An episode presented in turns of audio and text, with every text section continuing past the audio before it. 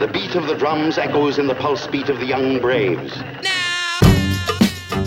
Salut les joueuses, salut les joueurs, je suis Paul Gara et on se retrouve pour une nouvelle interview. Et aujourd'hui, on est avec Mathieu Verdier. Salut Mathieu. Euh, Salut Paul Gara. Comment vas-tu? Euh, super, un matin de vacances, parfait. Nouvelle année, bonne année à tout le monde. C'est ça le- de comment dire d'enregistrer en décalé, c'est que la première émission 2024, je disais pas bonne année parce qu'elle avait été enregistrée euh, mi-décembre. Ah oui, Et donc là, c'est le premier enregistrement 2024, donc je peux dire euh, vraiment bonne année. euh, bonne année à tout le monde. bonnes vacances d'été, puisque vous allez partir en vacances. Nous sommes en août, en vrai. Oui, c'est ça, t'imagines, ce serait un peu, un peu bizarre. N'oubliez pas de- vos, maillots de bain pour partir en vacances. Oui, alors qu'on nous annonce bientôt le, le- le- comment dire, des records de froid, là, euh, la semaine prochaine. Euh, écoute, on va, euh, alors on va commencer cette interview déjà pour euh, par ta présentation de toi en tant que joueur. Comment tu, quel est ton profil? Comment tu es venu au hobby?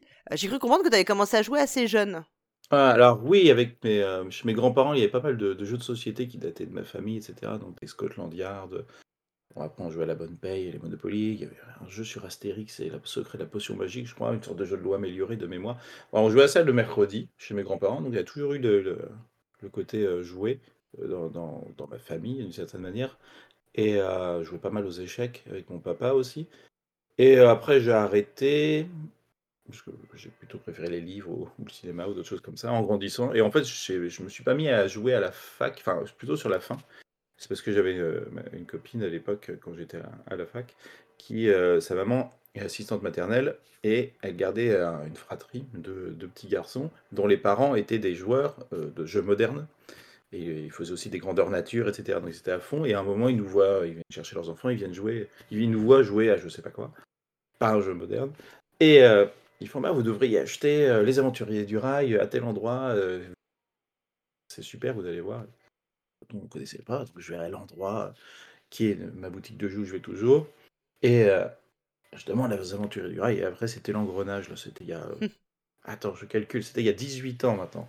C'était euh, 18 ou 18, ouais, quasiment à la sortie des Aventuriers du Rail. Quoi. Et en fait, après, c'est l'engrenage. euh, c'est parti. euh, c'est parti pour toute la vie, quoi. Donc, tu as commencé à jouer donc il y a un peu moins de 20 ans, c'est ça? Enfin, tu es aux jeux de société moderne, mais euh, tu ne travailles pas dans le milieu euh, ludique depuis autant de temps. En fait, il, y a eu une période où tu étais juste, joueur, et c'est ça. après, dans un second temps, que tu es arrivé dans le, dans le Oui, secteur ludique en tant que professionnel. Ouais. J'ai commencé en 2017. Euh, donc c'est Emmanuel Beltrando qui lançait Sorry War French. Il avait besoin de poste. Alors l'histoire c'est que je revenais, de- j'étais une soirée, enfin j'avais une soirée jeu chez moi. Mes amis euh, rentrent, je me couche et je vais sur Twitter et je vois qu'ils retweetent un post il y a un tweet il y a deux semaines où ils cherchaient quelqu'un quoi. Et je me dis c'est bizarre quand même. euh, J'avais pas vu le premier tweet que euh, au bout de 15 jours il est pas trouvé. Ça a l'air euh, vraiment cool comme poste. C'était faire des développements, game design. Et du coup, bah, je- le lendemain, soir, je sais plus, j'envoie directement un message privé. et du coup, on a commencé à, discuter. Après, on a fait un, un entretien par téléphone et après, c'est parti. quoi. Mais Mm. euh, ça vient de euh, sortir des finir une soirée jeu la nuit, voir tomber sur un tweet. Les entretiens, euh, les entretiens du 21e siècle, quoi. En fait, Il y a une forme presque de hasard, tu te dis que c'était. euh, c'est ça. je vois ça. voilà, T'as revu c'est ce tweet à ce moment-là, quoi. Oui, c'est vrai, c'est vraiment le fait de se dire, ah bah, au bout de 15 jours, il a trouvé personne, c'est quand même curieux. L'air un poste que tous les, quasiment les joueurs voudraient avoir. Enfin, il faut avoir les co- quand même les compétences d'une certaine manière. Mm. Mais tu te dis, bah, pourquoi pas? Le, le j'aurais même pas postulé euh, s'il n'y avait pas eu de retweet en fait. Enfin, j'aurais pas vu. Ouais. Si j'avais eu le premier tweet, je me suis dit, bon, il y a des gens qui doivent ça- faire ça bien. Ou il Ouais. lance ça comme ça, il doit peut-être connaître, mais il le fait pour la forme. Et euh, donc voilà, ça s'est passé comme ça. Parce que toi, tu faisais, enfin, à ce moment-là, tu travaillais dans un autre secteur complètement et t'avais, tu t'envisageais pas spécialement de travailler dans ce secteur-là, quoi. Donc c'est vraiment. Bah euh, non, euh, je- j'avais des protos, attends, ça date. J'avais des protos chez, euh, j'avais des protos chez des éditeurs qui sont pas sortis, etc. Je, je créais un peu comme ça, mais c'était plus pour le fun, en mode euh, détente. D'ailleurs, Fédération était déjà créée d'ailleurs. Enfin, j'avais déjà D'accord. commencé à travailler sur Fédération à l'époque. Je- Oui, là, ça faisait déjà deux ans que j'étais dessus. Enfin, deux ans. euh, C'est des années, c'est des fausses années, quoi. hein. Ce sont des- plutôt des Mm. années en, en termes d'heures. C'est pas, ce sont des, des fausses. euh, C'est impressionnant en termes d'années, mais en fait, en termes de temps de travail, c'est pas tant que ça. Ouais. Mais euh, oui, je, je vois ça, je me dis, tiens, pourquoi pas. À, à ce moment-là, euh, Sorry We're Friends, c'est une toute petite structure. Et ça n'existe pas, en fait, il lançait, euh, j'ai commencé le jour 1 de Soif. D'accord. Avec, avec Manu. Parce qu'il lançait en fait sa structure après Mooster Games, donc il avait besoin le temps d'avoir sa team, tout simplement, pour, euh, pour lancer. Et, donc toi, tu n'avais aucune compétence particulière, enfin, tu n'avais pas d'expérience préalable, euh, et tout de suite, tu t'es mis à... Il t'a dit, bah voilà, il y a tel et tel projet, ou comment ça s'est passé le, démarrage? Oui, alors après l'expérience, c'est quand, quand, tu as joué des milliers de jeux, tu depuis euh, plus de 15 ans, et tu as des prototypes signés chez des éditeurs où tu peux montrer tes protos et qu'ils les voient, enfin, il y a pas mal de moyens de montrer, puis tu as aussi dans la discussion la façon mmh. d'appréhender quand tu discutes, qu'est-ce que tu penses de telle chose, telle chose, etc. Et ta façon de d'analyser, elle est assez, relativement assez profonde pour convaincre un éditeur de te recruter, en fait. Ça, s'est mmh fait, ça se fait aussi comme ça. Oui, il m'a expliqué les projets qu'il y avait. Il y avait des, euh, des choses en cours. C'était au mois de mai.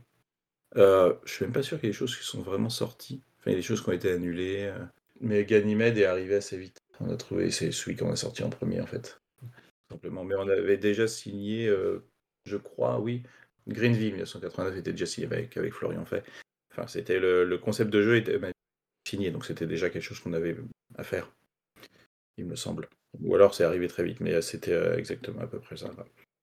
Mais euh, ce qui est arrivé, c'est ouais, c'est Ganymede euh, en allant sur un autre projet qui s'est pas fait parce qu'on a découvert après que c'était un. Il y avait exactement le même jeu qui existait, mais et du coup on a dû abandonner ce projet-là. C'est pour ça que je dis qu'il y a des jeux qui sont pas faits. Et euh, du coup, en allant euh, en Corée du Sud pour ce projet-là, en fait, j'ai rencontré l'auteur de, de Ganymede très vite. Et du coup, euh, au bout d'une, on fait une partie du proto, quoi, qui ressemblait pas spécialement à ça, mais il y avait quand même un peu des ressemblances. Je me dis, ah, ça peut être intéressant, donne-moi le prototype, et quand je rentre en France, j'essaye. Et du coup, c'est comme ça qu'on a vraiment commencé à bosser. En fait, en gros, ce que tu fais, c'est que tu fais le développement du jeu, c'est-à-dire que tu vas travailler avec les auteurs ou autrices pour mmh. euh, les accompagner, pour euh, tester, pour, leur, pour remettre en question certains choix mécaniques, voir ce qui peut être amélioré, voir si tout est cohérent. C'est en quoi ça consiste exactement? Alors je fais du développement, mais je fais dans une petite structure, surtout à l'époque. Là maintenant, on commence à être plus, donc il y a des choses que je ne fais plus. C'est normal, c'est des mmh personnes qui sont en charge de s'en occuper. Je fais, ça commence par le sourcing. Déjà, alors après le sourcing est assez simple pour nous parce qu'on sort très peu de jeux. Donc on sort entre 1 et 3 jeux par an. Donc on, je passe pas non plus 10 000 ans. Euh, un auteur, s'il nous contacte, il a très peu de chances d'être très peu de chances d'être édité, parce que déjà, il y a aussi la notion qu'on crée parfois en interne, et qu'on sort entre 1 et 3 jeux par an, donc tu as très peu de chances de, sortir un jeu chez Soif si tu postules, parce que bah, statistiquement, il y a très peu de...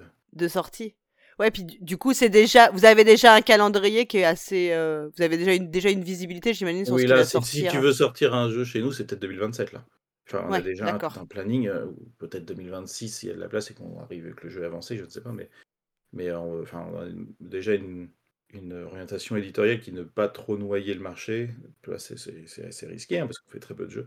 Donc, euh, tout ça pour dire que ça commence par le sourcing. J'ai pas 40 rendez-vous sur les salons ça ne sert à rien puisque de toute façon on ne va pas en sortir 10. Donc, euh, donc voilà, j'essaye de, de, voir avec des auteurs que j'aime bien, ou des fois ce sont des jeux qu'on crée nous-mêmes. Donc ça commence par ça, et après en termes de développement pur, ça dépend, mais j'aime bien euh, travailler beaucoup sur les jeux avec les auteurs, donc ça dépend aussi du profil de l'auteur ou de l'autrice. Si ce sont des personnes qui n'aiment pas trop qu'on touche à leur jeu, c'est pas la peine de venir travailler avec nous.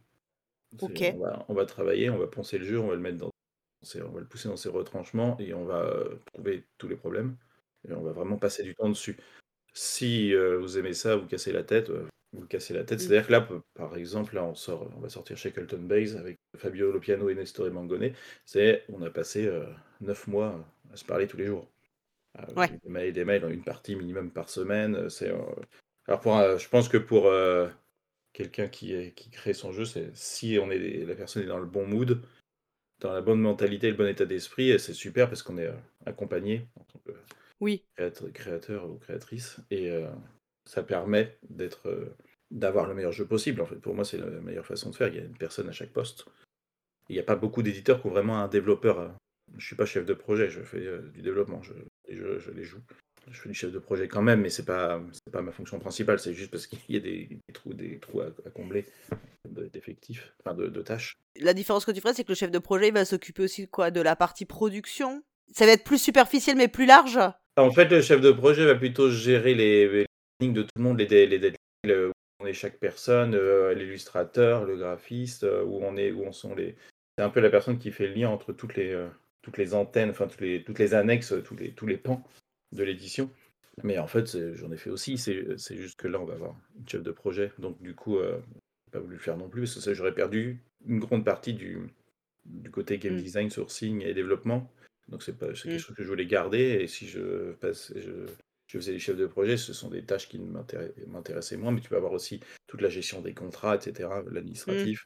Voilà, faut- je pense qu'il faut être bon, rester dans la, période- la chose où on est bon, euh, ou entre guillemets, et pas trop se disperser. Ouais, toi, ce qui t'intéresse plus, c'est la partie game design, vraiment rentrer euh, dans les euh, dans Non, j'adore quoi. les, j'adore l'édition. Il y a pas mal de, de choses. de- J'aime bien toucher à tout. C'est, surtout que j'aime pas travailler avec des contraintes ou tout ce qui est administratif ou toutes les, toute la paperasse ou de, les deadlines. Enfin, je les respecte toujours, mais ce, ce côté un peu euh, bon, euh, faut faire. euh, j'aime pas quand c'est trop Mm. cadré. J'ai un, j'ai un, un calendrier en tête. Je sais que ça doit sortir prêt pour telle date. Ce sera fait. Mais je déteste le micromanagement. Donc, Ouais. ça me- je déteste ça. Je sais faire. Je sais faire. Donc, il faut juste me laisser faire. Donc, Manu a compris, me laisse faire les choses sont, sortent à l'heure. Donc j'aime euh, j'aime autant euh, vraiment euh, l'édition. euh, en plus avec David qui est notre illustrateur, on, on marche bien depuis le début ensemble. Donc on sait, euh, par exemple, il a été fait 95% en télétravail, tout simplement parce que Mm. c'était le confinement. On faisait tout, on, s'appelle, on se part- il partage son écran avec les visuels, on est, on est là. euh, Vois, ça, je, ce que j'aime aussi faire, euh, c'est pas de la, c'est pas de être directeur artistique, mais travailler sur l'iconographie, dire à ton graphiste, maintenant plutôt cette icône, cette icône là, euh, non là ça va pas, telle couleur, mais plutôt ça. Tout comme euh, ça peut être le graphiste ou notre illustrateur David qui va donner des idées de game design pendant qu'on joue. C'est pas, pour moi c'est très très transversal. C'est un mix aussi entre toutes les compétences qui, qui, aboutissent au meilleur, au meilleur euh, produit, entre guillemets. Exactement, tout le monde en fait, euh, oui ok, je vais peut-être beaucoup de développement, mais je veux aussi faire un peu tout. J'aime beaucoup la prod, euh, travailler avec notre chargé de production. le matériel, euh, le produit en tant que tel, c'est une chose qui me passionne. Si tu avais les carnets sur les traces de Darwin, bah, c'était là-bas sur le prototype. Et je me suis dit, tiens, on va mettre des carnets, euh, rien que le rangement à l'intérieur. Enfin, c'est des choses qui me passionnent. Tu peux avoir la main mise totale sur le, jeu de A à Z. C'est, bien. Chacun un peu. je préfère qu'on sépare les projets comme ça, entre Manu qui gère ses projets et moi le mien. Et l'autre, chacun est lead sur un projet et, et après l'autre vient, euh, il n'a pas ce problème de manque de recul. L'autre peut venir et dire euh, ah bah oui et dire quelque chose d'évident que tu n'avais pas vu parce qu'il n'en est pas trop trop proche de ce projet. Donc oui, c'est marqué développeur sur ma fiche de paye, mais en fait je fais vraiment des choses variées. Ça part du sourcing, après la relation avec les auteurs. Tu signes aussi euh, des jeux en fonction de comment tu le sens avec l'auteur ou l'autrice. Ce côté, est-ce que cette personne, euh, préciser à chaque fois, oui, bah, ton jeu, changer la moitié, euh, mais par contre, on respectera toujours euh, l'esprit. Euh, Un jeu, il, a- il vient, il y a toujours un esprit ou une âme ou quelque chose qui vient, qu'on, une quelque chose de particulier, et ça, il faut pas y toucher. Par contre, après, s'il y a un, pan, un pan du jeu qui ne marche pas, il faut trouver mieux. Il y a beaucoup de jeux, il y a beaucoup de jeux où techniquement, je pourrais être co-auteur. Mais c'est juste que, en termes de quantité de choses ajoutées au jeu par rapport à, à l'auteur, ça se fait pas. Ça, c'est pas. Je, je dis pas ça pour euh, qu'il y a mon nom sur la boîte. Et d'ailleurs, je refuserais. C'est juste qu'en termes de, ça peut aller jusque là. Ça peut aller de un petit peu à vraiment beaucoup. Mais à la, Mm. je considère toujours comme la, la propriété de l'auteur, parce qu'à la base, le deal, il est comme ça. Sinon, euh, autant travailler en co-autorat directement. Enfin, c'est- Ouais. Tu disais que voilà, t'aimes bien, ta- enfin, tu t'impliques dans tous les secteurs euh, quand même du jeu, Mhm. même si ta grosse spécificité c'est le sourcing, enfin le tout ce qui est lié au game design. Si on prend l'exemple de Ganymede dont tu parlais tout à l'heure, euh, c'est toi par exemple qui a eu hum, l'idée de ou de comment dire de l'inscrire, d'inscrire Ganymede ou euh, et puis ensuite Déméter dans une unité visuelle euh, et après aussi avec Projet Galileo d'avoir cette espèce d'unité visuelle euh, et pour les pour les joueuses ou reprendre des éléments d'univers pour que les joueurs et joueuses qui connaissent vos jeux euh, se sentent aussi en terrain connu. Mhm. Je crois pas que c'est moi. En fait, ces choses-là, je me rappelle pas.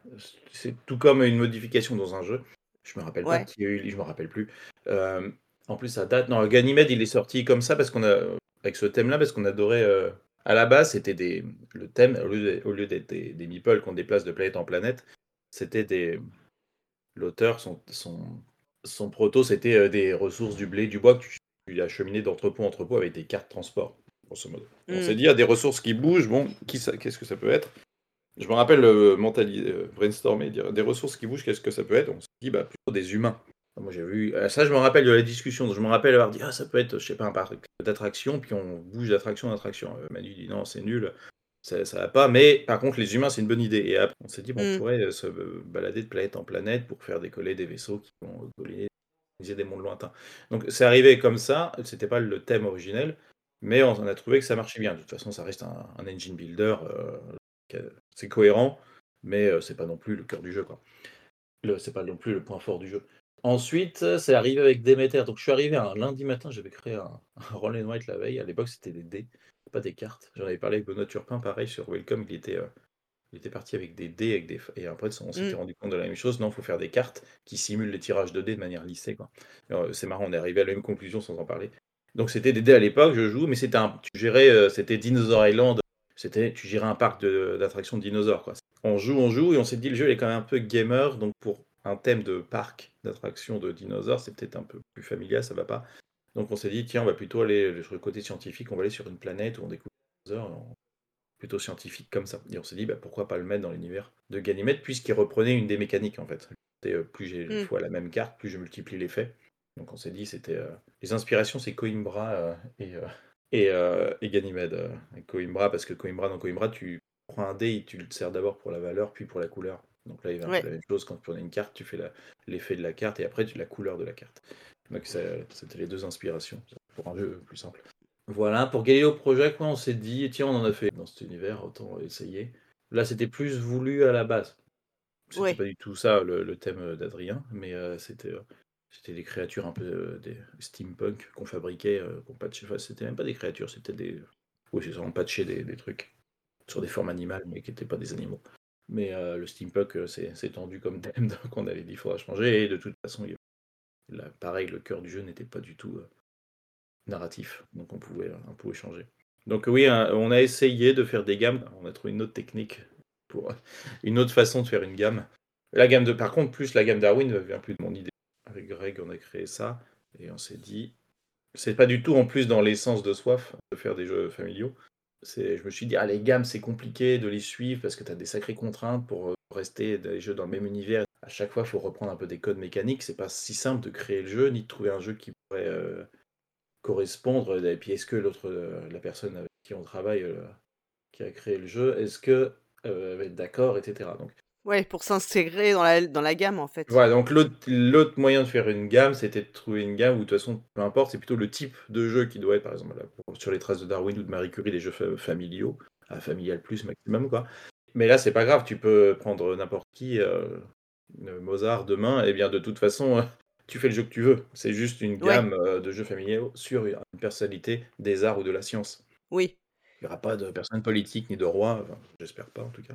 Ouais, parce qu'en fait, euh, sur les traces de Darwin que toi, dont tu es co-auteur avec Grégory Mhm. Grard, on en revient, on reviendra un peu plus sur la partie, enfin, sur Oui. l'autorat, euh, ta fonction d'auteur. c'est là, c'est vraiment lié les deux là. Enfin, Ouais. Et euh, là, récemment, sur Reward French, vous avez annoncé la sortie effectivement de Mhm. sur les traces de Marie Curie, qui donc s'inscrit dans la même gamme, mais qui n'est pas du tout un jeu de toi ou de Grégory Grard, qui est un jeu de Florian Fay. Tout à fait. Et on comprend bien que la gamme, euh, effectivement, ce que tu dis, c'est dans le nom, sur le choix d'une personne euh, que vous allez mettre en lumière, mais après, mécaniquement, ce seront des jeux différents. Bien sûr. Ce sont, mais par Mm. contre, ce sont des jeux pensés dès le départ par rapport à la personnalité. C'est euh, c'est ce qui fait un peu le défi, c'est-à-dire tu dois grosse contrainte. Tu dis, je dois faire un jeu sur euh, Darwin, je dois faire un jeu sur euh, sur Marie Curie. Et donc c'est pas Mm. pas si simple à créer parce que ce sont des jeux qui doivent être simples, mais qui doivent vraiment te faire vivre ce que la personne a vécu. Et dans ce cas-là, tu es plutôt dans l'Eurogame, et là tu vas trouver Darwin ou, ou Newton, des choses comme ça. Et donc là, du coup, tu peux développer beaucoup plus parce que tu es sur du jeu plus complexe. Donc là, sur du jeu familial, c'est une gageure quand même. Et euh, j'en ai essayé, j'en ai créé, enfin, et tenté plusieurs où je me suis raté. Enfin, c'est où ça marchait pas, ou c'était pas satisfaisant. Enfin, ça, ça reste un jeu, mais c'était pas, ça doit pas être, ça doit pas être édité. Quoi. Mais euh, là, c'est euh, là, c'est un autre moyen de trouver, de faire une gamme sans être Ouais. bloqué par un univers d'une certaine manière qui peut lasser au bout d'un moment ou faire croire à une extension. Enfin, ça, ça peut un peu être nébuleux en Mm. fait pour, pour les joueurs parfois. Oui, peut-être pas, pas forcément lisible euh, sur euh, les différences. Et hum, sur les traces de Marie Curie, quelles seront- mécaniquement, comment tu le caractériserais comme jeu?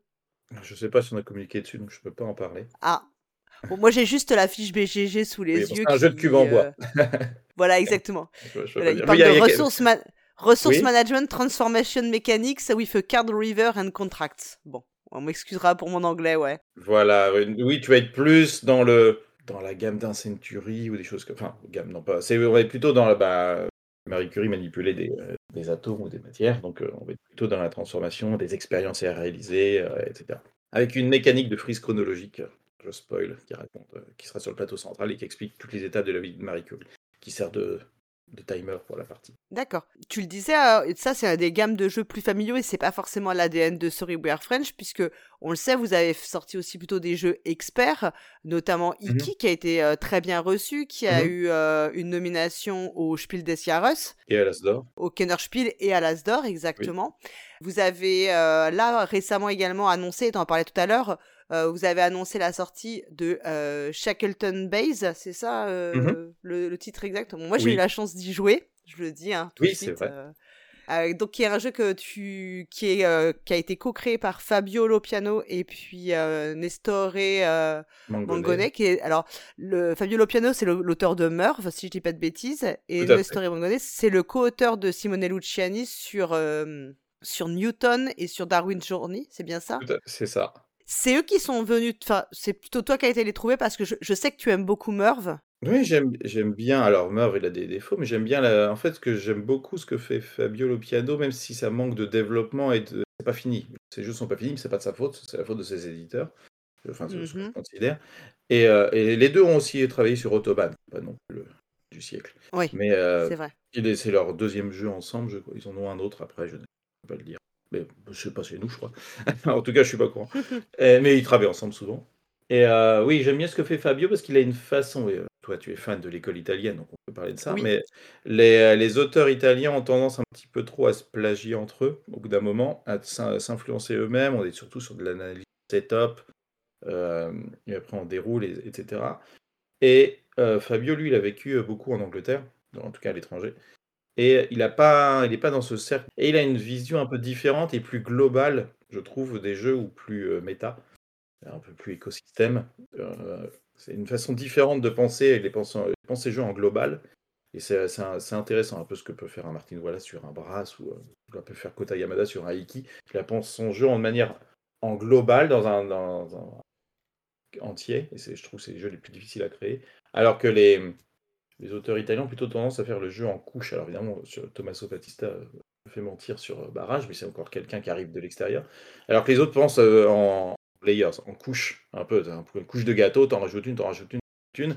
Mais ça, c'est pas, c'est pas global. Hein. C'est pas l'essence même du jeu qui est en global. Ce qui est dans Merv, que j'aime bien, c'est ça. C'est tout se nourrit de tout. En fait. Et donc le, le jeu, entre le prototype auquel tu avais joué mm-hmm. au tout début et le prototype très avancé que tu as maintenant, il y a eu, enfin, il y, a eu beaucoup de changements enfin, je sais pas si tu peux en parler encore beaucoup. Ce qu'on, ce qu'on sait sur le jeu, c'est que c'était une base de placement d'ouvriers euh, assez classique, et qu'ensuite toute les toute la subtilité va venir de de trois corporations. C'est ça qu'on va mmh choisir parmi un, un pool de plusieurs. voilà, parmi sept, ce qui fait beaucoup de combinaisons possibles puisqu'elles peuvent toutes s'imbriquer les unes avec les autres et elles vont donner en fait des, des axes de jeu complètement différents sur ce qu'on va faire avec le placement d'ouvriers. Exactement. Ça, c'est quelque chose qui était dès le début, cette volonté de modularité, ou c'est quelque chose qui est... que vous avez développé Le jeu est arrivé comme ça, ils sont venus nous voir avec ça. Alors, ils sont venus nous voir parce qu'il y a un... C'est un fil à, dérouler, euh,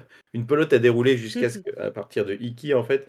Je me suis dit, tiens, à la base, ça, revient, ça date de 5 ans, euh, Manu me dit, ah bah, choisis un jeu que tu voudrais faire, et je dis rien. Je fais, ok, je voudrais faire Iki. Donc on contacte, etc. Donc on fait Iki. Dans, dans ma tête, c'était je refais Iki pour ensuite faire peut-être éditer d'autres jeux ou avoir accès et avoir une main mise, une entrée dans l'Eurogame en fait. C'est un type de jeu que j'aime beaucoup. Et je voulais faire des jeux un peu plus complexes. J'aime bien à chaque, à chaque projet avoir des challenges. tu vas comprendre le truc. Et après, avec Iki, ça me je savais qu'il allait se passer un truc avec ce jeu, parce qu'il n'est pas si compliqué, mm-hmm. donc il peut plaire, il peut dépasser un peu sa cible, ce qui est arrivé avec, euh, du coup, est-ce qu'on peut le trouver à la FNAC maintenant et ce qui, ce qui est arrivé avec Nomination Asdor et Spiel. Ce qui a donné du crédit, ah, bah, du coup, après les auteurs, je les connais un petit peu parce qu'ils ont été chez Explorate et moi aussi, et enfin, ça, ça, se fait facilement. Avec Zango, tu sais que les auteurs, tu peux avoir accès à l'école italienne après, puisque sont le couple Marco et Savena sont italiens. Voilà, après, du coup, Fabio, qui a vécu en Angleterre, va à une compétition euh, de jeu en Angleterre où se situé euh, où se trouvait mon collègue euh, Flavien, qui euh, s'occupe de Hachette UK, qui gère Hachette, la, la branche anglaise de UK, et qui est un gros joueur de Eurogames. Le, joueur préféré- le jeu préféré de sa femme, c'est Zambou V1. Et il se retrouve là-bas et il joue chez Colton Base. À l'époque, ça s'appelait Moon Base, mais pour des questions de droit de NASA, on ne peut pas utiliser ce nom. Du coup, il dit bah, Tu devrais aller voir Swipe, ils font des jeux, ils font de l'Eurogame, hein. ils font aussi. Et du coup, c'était pratique parce qu'on on rencontre Fabio à Cannes et euh, il me présente le jeu. J'avais lu les règles avant, et ça intéressant. Je finis la discussion en disant De toute façon, t'es t'es édité par plein d'éditeurs plus connus en Eurogame, tu fais ce que tu veux. En fait, c'est juste la seule chose que je peux te dire. C'est que je peux pas prêcher pour ma propre par paroisse, j'aime pas faire ça. Par contre, ce que tu peux faire, c'est demander aux gens que tu connais comment c'est de travailler avec nous. C'est ce qu'ils ont fait avec Nestoré. Ils ont demandé à Marco Stefani qui leur dit oui, il faut travailler avec eux parce que ça s'était bien passé. Donc, du coup, à la base, le jeu avait quatre corporations. C'était euh, assez gros. hein, mais euh, oui, il y a eu beaucoup de travail. J'ai fait que ça de l'année quasiment. C'est une année où j'ai, euh, Mm. j'étais en temps partiel parce que je m'occupais de mon bébé. Enfin, je voulais passer du temps avec mon fils euh, pour sa première année de vie. J'étais à 60% au travail. Du coup, j'ai vraiment passé beaucoup de temps avec, euh, avec les deux auteurs. Ils ont pas mal de réunions. J'ai dé- j'ai découvert un, un truc, genre, enfin, le géographique du truc. Je leur, je leur demandais, mais comment vous faites, vous? Parce que nous, en France, il y a des regroupements par région d'auteurs. etc. Et ils font, non, nous, non, euh, on se voit tous, tout le temps. Ils ont toujours de, différents lieux dans l'année et la plupart des auteurs sont plutôt dans le nord. Donc, ce qui fait que ils sont tous à 3 heures de train maximum l'un de l'autre. Et en fait, c'est pas un regroupement vraiment. Ils se voient, ils ont des petits regroupements régionaux, mais ils se voient très souvent sur des, des- des grands week-ends euh, entiers. Donc, de là vient que ben, beaucoup d'auteurs italiens euh, jouent euh, à Shackleton Base et donnent, euh, et donc des auteurs euh, expérimentés qui aident d'autres auteurs expérimentés Mm. et même des éditeurs comme- moi, du coup. Donc, euh, on a des. euh, par exemple, là, dans le jeu, il y a des. Tu, tu as des meeples de différentes couleurs, tu peux faire toutes les actions quasiment avec tous les meeples, mais tu as un petit bonus si tu as mis le bon Oui. meeple de couleur. À la base, il fallait mettre le bon meeple de la couleur pour faire l'action, Ouais. ce qui était trop restrictif. Donc c'est Daniele Tachini, l'auteur de Tzolk'in ou Teotihuacan, qui, leur, qui a conseillé de, de faire plutôt de non, mais n'importe quel meeple et t'as Et un un bonus si tu fais matcher euh, la couleur. euh, Exactement. Et, euh, comme, et en fait, tu vois, c'est un autre auteur euh, connu qui donne une idée. euh, sais pas si ouais. euh, y a joué. Mais euh, et du coup, bon, maintenant, ils veulent, ils veulent tout sortir des jeux chez nous, chez nous. Donc, on a le. Excellent. Ouais, Euh, oui, ça, serait cool pour toi. Et toi, tu seras eh, content. ouais, ouais, moi, alors, oui, moi je suis une grande fan euh, en général de l'école italienne et particulièrement de Simone Luciani. Bien voilà, sûr. Qui est, euh, voilà, mon auteur euh, favori. euh. J'avoue que c'est mo- c'est mon moment avec, euh, quand je parle de lui, où je peux faire ma fangirl. Je, Oui, oui, je, je t'ai je t'ai tendu la perche. je note, je note. Tu, tu parlais aussi, enfin, tu, tu disais qu'au tout début, chez Sorry We're French, vous étiez trois quand vous avez démarré. Aujourd'hui, la structure, elle a, euh, elle est, elle s'est renforcée euh, d'abord en termes d'effectifs, mais surtout, elle est intégrée dans un groupe qui est beaucoup plus, alors pour le coup, un très grand groupe qui est le groupe Hachette. Est-ce que ça a changé des choses dans votre manière de travailler ou comment tu as vu cette évolution? Euh, J'ai trouvé ça super cool. J'étais pour, absolu- enfin, absolument pour. On avait d'autres options. Et je dis, là, c'est Hachette que, que je souhaiterais. avoir. Enfin, c'est pas moi qui décidais, mais c'est quand même. Ouais, est cool. vous êtes. Et bien, bien sûr, et c'est normal. Eh bien, c'est comme si on faisait la même chose, mais avec un budget enfin, entre guillemets. C'est-à-dire que tu n'as pas, pas de problème de trésorerie, euh, c'est facile à. À partir du moment où on est, chez, on est, on a, on est passé chez Hachette, la qualité éditoriale de nos jeux, euh, le matériel, est, bien supérieure. Maintenant, on est reconnu comme un éditeur qui, fait des, qui, édite des jeux très très bien édités. Je, pense, je, pense, je pense que c'est vrai. Mais ça, ça a un gap. Tu regardes Iki, Iki, on l'éditerait même pas comme ça. Enfin, Iki était un peu en, transition. Ça a commencé avec euh, Galileo Project, qui était un poil surédité, donc il était un poil cher. Mais, et, mais on, a- c'est- on, est en train de se jauger. Et à partir de. Et à partir de là, Darwin, c'est parfait. Enfin, là, maintenant, ça m'y enfin, vous voulais. Je ne peux pas paraître. euh, comment dire Pas ambitieux, mais vantard. Enfin, c'est. Oui, je voulais. Avec Darwin, je voulais vraiment euh, qu'on essaie Quelque de. chose qui soit très qualitatif. Oui, et surtout faire un nouveau standard. C'est-à-dire que moi, je considère Mm. qu'il y avait Azul qui a mis. euh, quand il est arrivé, il a, bah, il a dit Ok, bah, pour 40 euros, vous avez ça. Et maintenant, avec le recul, c'est déjà il y a 6 ans. Et euh, Mm. là, je voulais vraiment remarquer le coup sur un jeu, un jeu familial, encore avoir un- une step. Après, je dis ça, mais ça nous- ils disent Ah ouais, c'est dur, vous êtes dur là maintenant avec, avec Darwin vous- en termes de qualité éditoriale. Par exemple, euh, Darwin était fabriqué dans une usine de livres. C'est marrant, j'achète des, j'achète des, des petits livres à mon fils on- et c'est marqué derrière, c'est imprimé dans la même usine. Et c'est D'accord. pas- ça n'a pas été imprimé dans une, euh, fabriqué dans une usine de jeux de société à la base. Donc, mmh. en fait, Hachette permet ça. Si, évidemment, des marges de négociation bien plus supérieures, il y a beaucoup plus de, de leviers euh, en termes de, bah, de puissance, de, puissance de, de, production générale sur tous les domaines de Hachette. En fait. Donc oui, c'est euh, c'est très bien. On continue de faire ce qu'on veut. Mais avec euh, plus de sécurité aussi, j'imagine. Oui, puis, oui c'est ça. Puis avec une confiance, bah, la confiance, elle est récompensée maintenant avec une très belle année 2023. Donc ça, ça prouve faut, pareil, des personnes un peu patientes. Il faut laisser le temps que les choses se fassent. Surtout, c'est des personnes aussi qui sont conscientes que tu peux avoir un hit comme le livre. Tout simplement. Tu, tu as beau faire le meilleur du monde, si tu tombes pas au bon moment, que le thème ne va pas ou que c'est en quel thème, eh bien, euh, ça ne va pas. Euh. C'est un peu comme le phénomène des, des numéros ou des musiques. En musique, il y a ça. C'est un jeu, une, une musique qui est écoutée va être encore plus écoutée par tout le monde parce que les gens oui. complètement moutonniers et en fait ah ben pourquoi c'est le numéro un machin machin en fait tu sais pas pourquoi à la base c'est juste des comportements euh, enfin des, des comportements de masse qui se qui s'étudient et qui donnent enfin, des phénomènes qui s'étudient, qui arrivent à ça. En fait, les numéros 1 sont renforcés, alors que le numéro 2, on se souvient des vainqueurs, mais ça ne se rappelle jamais de, des autres, mmh. Qui ne sont pas forcément aussi mauvais, aussi bons, enfin, aussi bon, mauvais, pardon. Ouais, je vois ce que tu veux dire. tout à l'heure, on parlait de Demeter, donc c'est ton mmh. premier jeu euh, en tant qu'auteur qui est sorti, en tout cas. Euh, édité, oui. Ouais, édité, voilà, plutôt. Donc, tu l'as dit, un Flip and Write que, euh, qui est sorti chez Sorryware French. Ensuite, il y a eu Varuna, qui est une sorte de spin-off un peu de. Euh, c'est un Demeter un peu plus complexe, je le trouve meilleur. Mais euh, c'est normal de faire mieux en deuxième fois. En deuxième. Surtout après, il y a eu la Fédération, dont on a parlé. Tu, tu sais qu'en fait, l'idée du prototype, elle était déjà là depuis un bout de temps. Et mmh Fédération, c'est un, donc c'est un jeu qui n'est pas sorti chez Sorryware French, que tu as sorti chez Explorate, c'est ça? Oui. Et qui a été, alors que tu as co-signé, je crois, avec. Euh, avec Dimitri Perrier, bien sûr. Qui, avec Dimitri, euh, qui est le patron de Explorate. Avec euh, Kat, oui, tout à fait. Ouais, et c'est un jeu qui a été aussi dans la sélection de l'Asdor Expert. Oui. Et je sais qu'il avait un autre thème originellement, puisque là c'est un jeu qui se passe dans un univers, ouais, c'est un univers de science-fiction. Et je crois que tu disais expliquer que originellement il était, il se passait dans l'Antiquité romaine. Euh, c'était pas le Sénat galactique. Euh, il se passait dans la République romaine, parce que j'ai un master en histoire où je suis fan de, thèmes euh, comme ça. et je voulais faire un jeu qui, ça s'appelait Cursus Honorum, qui parlait de la, la carrière d'un citoyen typique d'un citoyen romain, parce que c'était très codifié avant. Mm que César, oui. donc, et aussi juste avant Marius et Sylla arrivent, c'est des personnes à partir de 100 avant Jésus-Christ qui ont cassé un peu tout le système qui existait depuis moins 500. Donc pendant 300-400 ans, tu avais vraiment le, un système très figé, euh, questeur, puis édile, puis prêteur, puis consul, des tâches que tu, que tu avais pendant un an. Et tu devais attendre trois ans avant d'avoir une autre responsabilité, mais qui est supérieure. Et tu pouvais pas dépasser un certain âge. Et ça, c'était euh, l'arbre euh, un peu des possibles. Donc j'en avais créé mm. D'autres. C'était un c'est un peu ce qui a toutes les possibilités de ton plateau perso qu'il y a sur ton plateau l'arbre, il fallait un certain rang en prestige pour faire telle chose, etc.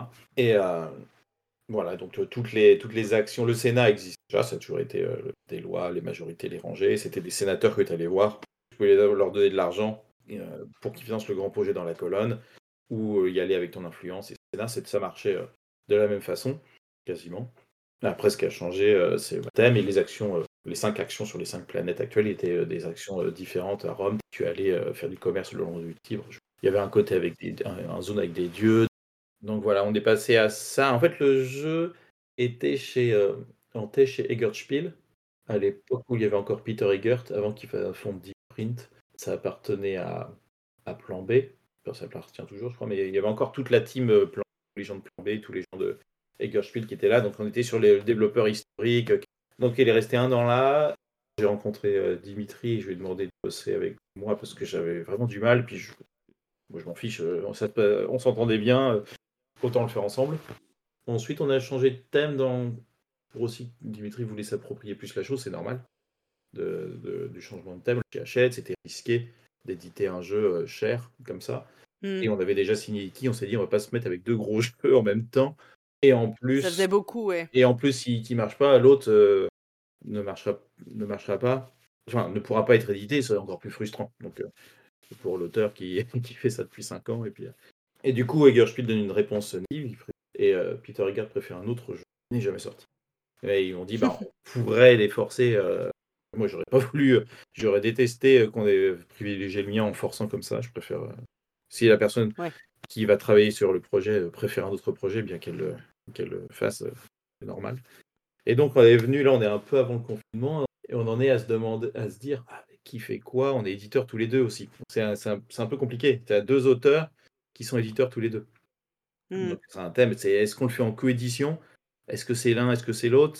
Qui va lâcher l'affaire? Enfin, On n'était pas du tout dans un fight, c'est plutôt un débat euh, idéologique. À se poser la question comment on le sort ce jeu, c'était plus ça. Euh, du coup, on en est venu à. On a réfléchi coédition, on s'est dit ça va être compliqué. Sur... Et, euh, ça va être compliqué aussi parce que tu as une entité à ce mode achète. C'est pas simple. Et, et, aussi parce que les coéditions, il y en a très peu. Là, on sort Mindmap, Fox, mais c'est nos voisins, c'est nos collègues de bureau. On est à, dans le bureau d'à côté, c'est pas pareil. C'est euh, juste qu'on a vu le proto en même temps, on s'est dit, bah, tiens, on le fait en même temps. Et euh, donc, du coup, euh, la meilleure solution, c'était que explorer que le fasse. Et bien nous a fait de, de décider ça. Après Fédération, donc il y a sur les traces de Darwin, mm-hmm. donc on en a déjà pas mal parlé, donc tu as fait avec Grégory Grard, qui est un auteur, vous êtes, vous êtes vivez dans le même secteur en fait, vous êtes dans le même collectif d'auteurs? Oui, on est, on est en Normandie tous les deux, donc on a une heure, une heure et quart de voiture. Je vais moins revenir dessus parce qu'en plus j'ai interviewé Grégory, on en a parlé, mais on va pouvoir parler aussi parce que des projets, parce que vous avez d'autres projets avec Grégory, le Kootora c'est quelque chose qui t'a beaucoup plu là, c'est un projet que vous avez démarré ensemble. Je comprends que Fédération, c'était un projet que tu avais déjà. Et ensuite, Dimitri est arrivé dans le projet. Là, c'est quelque chose avec euh, Grégory, c'est une collaboration où sur les projets, vous avez toujours démarré ensemble. Vous êtes euh, dès, le début, quoi. Sur les traces de Darwin, non, en fait, je même pas à me rappeler. Il a dû expliquer mieux. On a fait vraiment un, un, cahier des charges pour faire un jeu familial qui marche. S'est dit comment mmh. faire. On avait vraiment le cahier, le cahier des, la liste des choses. Lui, il a mis en premier il doit y avoir des animaux. Je suis bon, ok, si tu veux. Et euh, alors, ce qui est marrant, c'est sur Darwin, on avait créé des tuiles. On savait qu'on devait les classer euh, sur notre plateau, mais on ne savait pas comment les récupérer.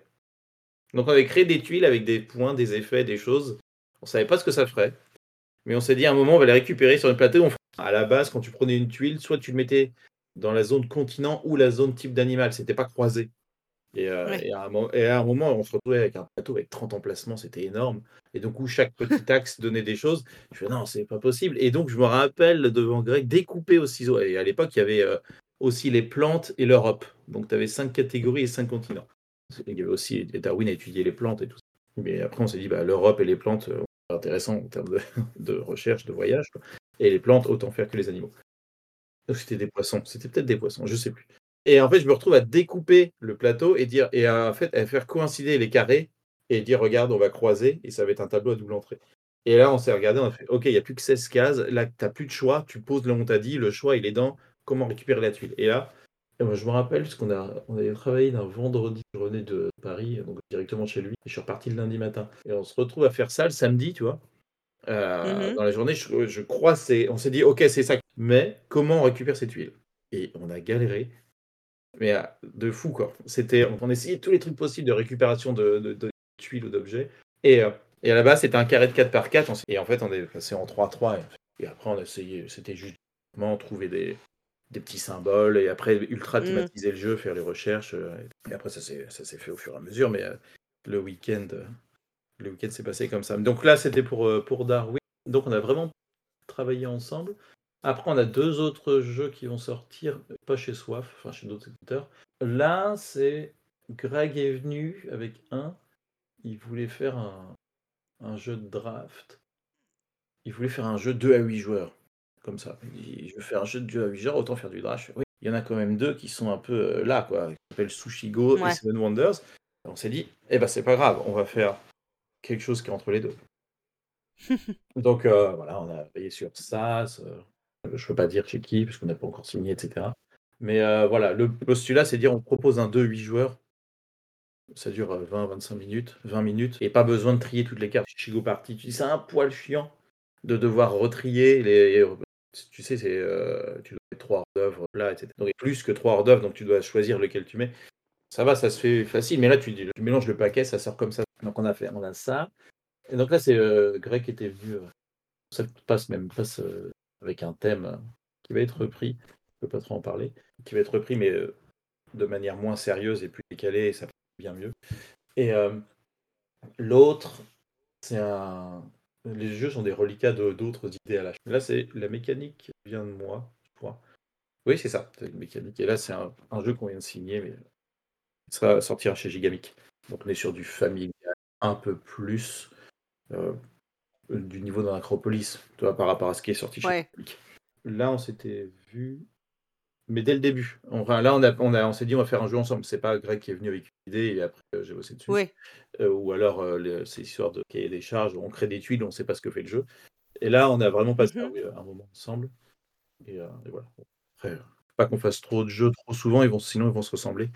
Euh, il faut Ouais. faire d'autres euh, co-auteurs, euh, lui euh, d'autres co-auteurs, et moi. il faut alterner. Sinon, si tu sors Mm. trop de jeux avec la même personne dans la même catégorie, ça... Mais on avait créé quelques jeux avant qui sont pas sortis, qui n'ont pas abouti, donc on est content de d'avoir finalement euh, trois ensemble. Et euh, Mhm. oui, je pars sur du co-autorat avec d'autres auteurs. Là. Tu peux en parler ou c'est encore euh, très récent? Si je balance, commence à dire que je fais un Eurogame sur le montage, ça va exciter tout le monde. donc. Mais, mais euh, oui, oui, euh, non, oui, c'est des choses. Ce qui est vrai. Mais, euh, mais euh, là, on, là, on en est, on a imprimé euh, en six mois de travail euh, théorique, et c'était l'enfer. On a, enfin, on a imprimé plusieurs fois, mais c'était. euh, c'est, je, je voulais refaire parce que après pas mal de petits jeux, c'est quand même sympa d'en refaire un gros pour, pour voir Ouais. euh, un peu. euh, en fait, c'est. Gros jeu, c'est long, en fait, c'est ingrat. Tu passes tellement de temps. Je comprends pourquoi les auteurs n'en font pas beaucoup, en tout cas, enfin, les auteurs français. Il n'y a pas beaucoup d'auteurs français qui font des, des jeux complexes. C'est quand même. T'as toujours. tu sais, quand tu crées quelque chose, t'as la satisfaction. Enfin, le. T'as le retour sur investissement rapide si le jeu est simple. Tu vois tout de suite. Oui. euh, tu peux vite imprimer ton proto, tu peux vite voir comment ça marche. Sur un week-end à peu près. Mais ça, c'est pas possible. Nous, on a commencé en août. J'ai fait ma première partie avant-hier. Oui, c'est des, jeux qui nécessitent beaucoup plus euh, d'itération avant d'arriver à quelque chose de. Oui, et, et tu peux. et en fait, il y a tellement de pans dans le jeu que tu ne peux même pas tester. euh, alors, tu as les idées de 4 actions sur 6, par exemple. Et c'est vraiment Mhm. difficile. Et en fait, il faut être motivé.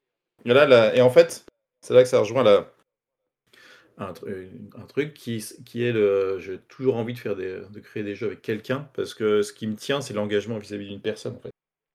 Tu te dis. Mm. euh, on a dit qu'on faisait quelque chose ensemble, bah maintenant je me sens engagé. Alors que si tu l'avais fait tout seul, Tout seul, ouais. T'arrêtes, tu- ou t'es dé- déprimé, t'arrives pas, c'est moins bon. Il n'y Ouais. a pas une autre personne pour te confronter ton- euh, à ton propre cerveau. Oui, t'as pas ce ping-pong euh, dont parlent tout le temps les auteurs et autrices quand ils parlent de co-autorat, quoi. Le ping-pong, c'est vraiment trop bien. En plus, avec Guillaume, on est petit pod, moi je suis au Havre, il est à Strasbourg. Donc on fait que, du, que des calls. Donc euh, on s'est vu en Mm. physique à Essen, on va se voir à Cannes, mais on se voit pas en physique. Et parfois, ta c'est comme, je sais pas, répéter. en- Si, tu, euh, si tu répètes ton groupe de musique, ta batterie, l'autre, la guitare, sur des. Chacun est, est branché, mais t'es à distance, t'as pas l'énergie, t'as besoin de la personne. Et, euh, et euh, après, moi, ce qui me fait vraiment fonctionner, c'est de me dire, je me suis engagé, on a dit qu'on ferait quelque chose, et il va, sortir, il va y avoir quelque chose. Donc j'essaie de restreindre mes collaborations aussi pour pas en avoir trop, parce que je sais je je vais pas vouloir trop lâcher l'affaire. Parce que c'est plus, en fait, c'est même le, même pas la notion du jeu. On aurait fait, on serait dit, on va cuisiner demain soir, ça aurait été la même chose. J'aurais été dégoûté de pouvoir, euh, pas pouvoir le faire s'il y a un problème, ou de dire mince, je me suis engagé auprès de quelqu'un. Donc c'est vraiment important, quoi. Et euh, c'est ce qui aide à, à te motiver. Tu te dis, bah non. je- Donc on se donne à chaque fois des tâches. Tu te dis, bon, bah, cette semaine, euh, pendant un mois ou deux semaines, tu t'occupes du jeu, tu reviens, qu'est-ce que tu as fait? De temps en temps, tu te, tu te reparles, hein, mais euh, chacun a une manière de fonctionner différente. Euh, par exemple, Nestoré Mangonet m'a proposé de faire un jeu avec lui. Ah bah ça allait être ma question. J'allais te demander, est-ce que tu envisagerais de faire un jeu avec un auteur, bah, déjà qui n'est pas francophone, et notamment un auteur italien, puisque euh, voilà, tu. Ouais, il m'a proposé de faire quelque chose, et, parce qu'il est dans une réflexion qu'ont pas mal d'auteurs italiens. Je suis désolé pour toi, mais il veut faire des jeux un peu plus simples, parce qu'ils se rendent compte que c'est, ils peuvent pas créer des jeux complexes tout le temps, tout le temps, tout le temps, et Ouais. ils cherchent. Il m'a parlé de, de la gamme euh, Château Blanc, euh, Cathédrale Rouge de Devir, qui est localisé par Yellow. Il dit assez intéressant parce que c'est des jeux à 35 euros. Il, il va essayer, euh, parce qu'on avait deux projets ensemble, d'idées en fait, euh, un simple Ouais. et un simple, il y a un, un Eurogame, où on avait des idées, puis cet été, on bossait, mais j'avais vraiment d'autres choses à faire, lui aussi. On n'était pas, c'était pas le moment pour nous, on n'avait pas de temps pour ça, et euh, moi je me suis libéré du temps, maintenant je travaille sur 4 jours, j'ai réduit mon temps de travail, donc j'aurai une journée par semaine pour me mettre sur mes projets. Et si j'en fais déjà un, ça devient compliqué, si tu travailles sur deux Eurogames en même temps, euh, c'est... euh, donc euh, un, et on s'est dit on va le mettre de côté, on a des idées. C'est un Eurogame sur Tchaikovsky. Voilà, je balance le truc. Et euh, parce que j'adore la musique classique et je trouve que c'est pas assez. Bah, Lacrimosa m'a déçu, donc il faut que je puisse. Oui, c'est pas très. En fait, ah oui, clairement, je suis d'accord avec toi que c'est pas un thème très exploité. euh. Mais on, on a trouvé un, un angle. Là, on s'est projeté en plutôt un orchestre moderne qui font des, qui, qui va jouer du Tchaïkovski. Quoi. Donc on est plutôt sur euh, la notion moderne d'un orchestre. Bon, on verra, peut-être ça Mm. peut-être jamais, mais en tout cas, ce sont des. Ça sortira peut-être certainement pas, j'en sais rien. Mais euh, voilà, c'est pour l'instant, c'est en pause et on a autre chose mais, que je veux dire. Donc lui, là, ce qu'il a fait, c'est une autre façon de travailler. C'est il y a ça comme mécanique, j'ai fait ça, j'ai même j'ai testé une fois pour voir vite fait avec moi-même. C'est c'est- le feeling était et vas-y, imprime et euh, fais ce que tu veux dessus et euh, après là, si euh, si t'es et si t'es motivé pour le faire. Et si t'es Mhm. motivé, bah fais et puis reviens me voir. Ce qui est une bonne façon de faire aussi. On perd pas de temps. Il a une idée, il la balance. euh, J'essaye. Ce sera prochain, euh, le prochain sujet à, à traiter. Bon, bah écoute, merci beaucoup Mathieu pour euh, tous ces éléments. Euh, des projets qu'on va suivre, hein, que ce soit tes projets perso ou pour euh, Sorryware French. Euh, je sais pas s'il y a quelque chose d'autre que tu veux euh, ajouter ou on a fait un bon tour de d'horizon. N'oubliez pas vo- votre maillot de bain pour les vacances de mois d'août. On avait parlé au début, mais c'est important. On a, on a, voilà, exactement, parce qu'on annonce une canicule, je pense, cet été. Et exactement, oui, c'est autant le, dire- autant le donner d'avance. À la fois un grand froid en janvier et euh, non, non, eh bien, euh, venez découvrir chez Colton Base à partir de, de Cannes, parce que le jeu est incroyable. C'est- pour des Eurogamers, ça ne se fait quelque chose qui ne s'était pas encore fait. On n'a pas parlé en détail, parce que ça sert à rien. euh, Là, euh, c'est un peu abscon si personne n'y a joué. Enfin, on est deux à y avoir joué là. Oui, exactement. hors, euh, Ouais. euh, testeur et, et achète.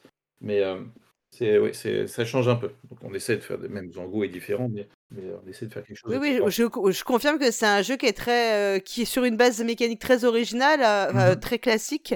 En fait, arrive à, à te créer par, euh, bah, par cette imbrication de, de corpo, quoi, dont on parlait, euh, ouais, une- un sentiment très original. Et en fait, c'est un jeu dont tu pressens qu'il va être très euh, enfin vraiment dont tu pressens la modularité même sur une partie. Tout à fait. Parce que tu vois très bien, je vois très bien comment tout peut s'imbriquer différemment et changer complètement. euh, finalement, la mécanique de pose ouvrier, je trouve qu'elle est au service du reste du jeu. Tout et à fait. ça, c'est assez En chouette. fait, ils ont créé des concepts globaux assez simples, mais qui sont qu'on peut suffisamment tordre pour euh, faire créer ces fameuses corporations. C'est des concepts généraux, c'est un petit peu comme la notion de réseau à brasse ou je sais pas. Tu- on a un corps système où tu construis tes bâtiments, tu fais des choses, tu récupères des cartes, mais ça va changer en fait. Les bâtiments resteront les mêmes, mais ils ont la même chose. Enfin, ça ne se fera pas de la même façon. en fait. Tout à fait. Bon bah écoute, merci encore Mathieu et puis euh, eh bien on remercie également tous les auditeurs et auditrices et à très bientôt. Merci, à bientôt.